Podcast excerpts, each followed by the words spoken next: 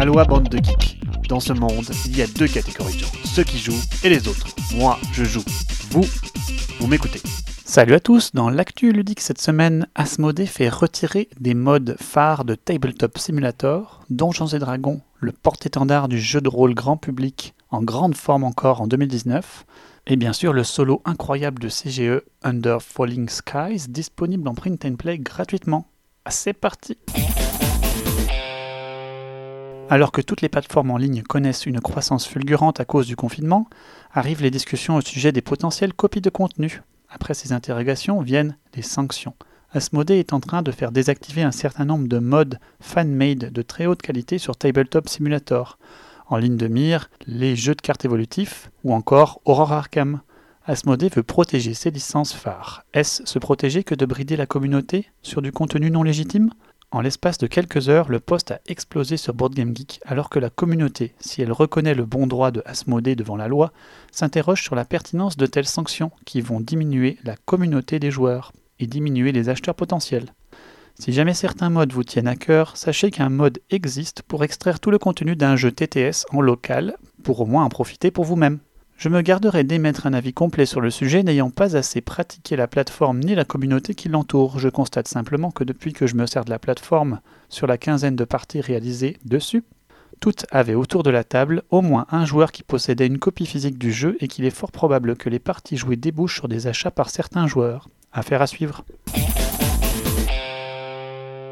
Donjons et Dragons annonce des chiffres en forte hausse encore pour l'année 2019. La franchise du jeu de rôle démocratisé continue sa croissance, avec plus 65% de revenus par rapport à 2018 et même 4 fois plus de chiffres de vente qu'en 2014. D&D est aujourd'hui le fer de lance du jeu de rôle la firme annonce un pourcentage de joueuses atteignant 39%, chiffre un peu plus difficile à vérifier, mais il est évident que les très nombreuses chaînes YouTube Donjons et Dragons aident à démocratiser le jeu auprès du public et des groupes souvent paritaires qui apportent au genre leur talent de narration. Pensez par exemple à Vince Diesel, un vrai personnage charismatique en session de jeu, et pas uniquement à cause de ses biscottos. Il en va de même pour la piquante Felicia Day. Avec l'arrivée de Baldur's Gate 3 sur les supports électroniques cette année, nous ne sommes pas prêts d'oublier la licence de Cito. Si l'on constate souvent que la Chine est un pays fermé avec ses propres lois où la copie est omniprésente, il y a pourtant des exceptions à la règle. Spin Master vient de remporter un procès important sur un brevet déposé sur ses jouets. L'amende se compte en millions. Si l'on reste loin des jeux de société dont les idées ne sont pas à breveter, mais qui sont très souvent contrefaits, cela reste une bonne nouvelle pour l'avenir.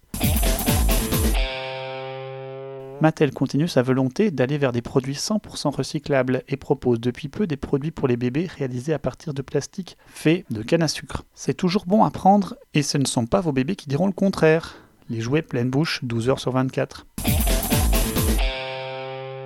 Olivier Rex réitère son bilan 2019 des sorties jeux de société moderne en France. C'est la troisième année qu'il nous apporte de nombreux chiffres sur l'évolution du marché et liste de manière exhaustive les sorties en français uniquement.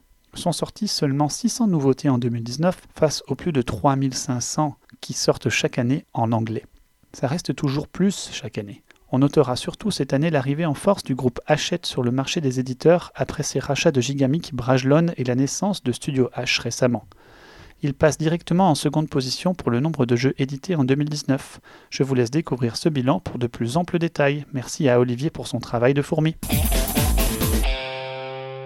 Côté sortie, Aporta Games, à qui l'on doit le hit du dernier SN de Magnificent, va sortir une sorte de version démultipliée de son jeu de cartes phare Capital Lux. Capital Lux 2 Génération sera sur Kickstarter le 19 mai et promet de nombreux nouveaux pouvoirs, beaucoup plus que dans le jeu de base pour renouveler ce jeu de cartes plutôt stratégique, c'est-à-dire que chacune des quatre familles aura quatre cartes différentes pour un nombre de combinaisons égal à 256. CGE rend disponible son futur jeu solo Under Fallen Skies, un excellent casse-tête solo. Ne le manquez pas, vous pouvez aussi le tester sur Tabletop Simulator justement pour vous faire une idée, si comme moi vous n'avez pas d'imprimante à la maison ou ne désirez pas abattre des arbres.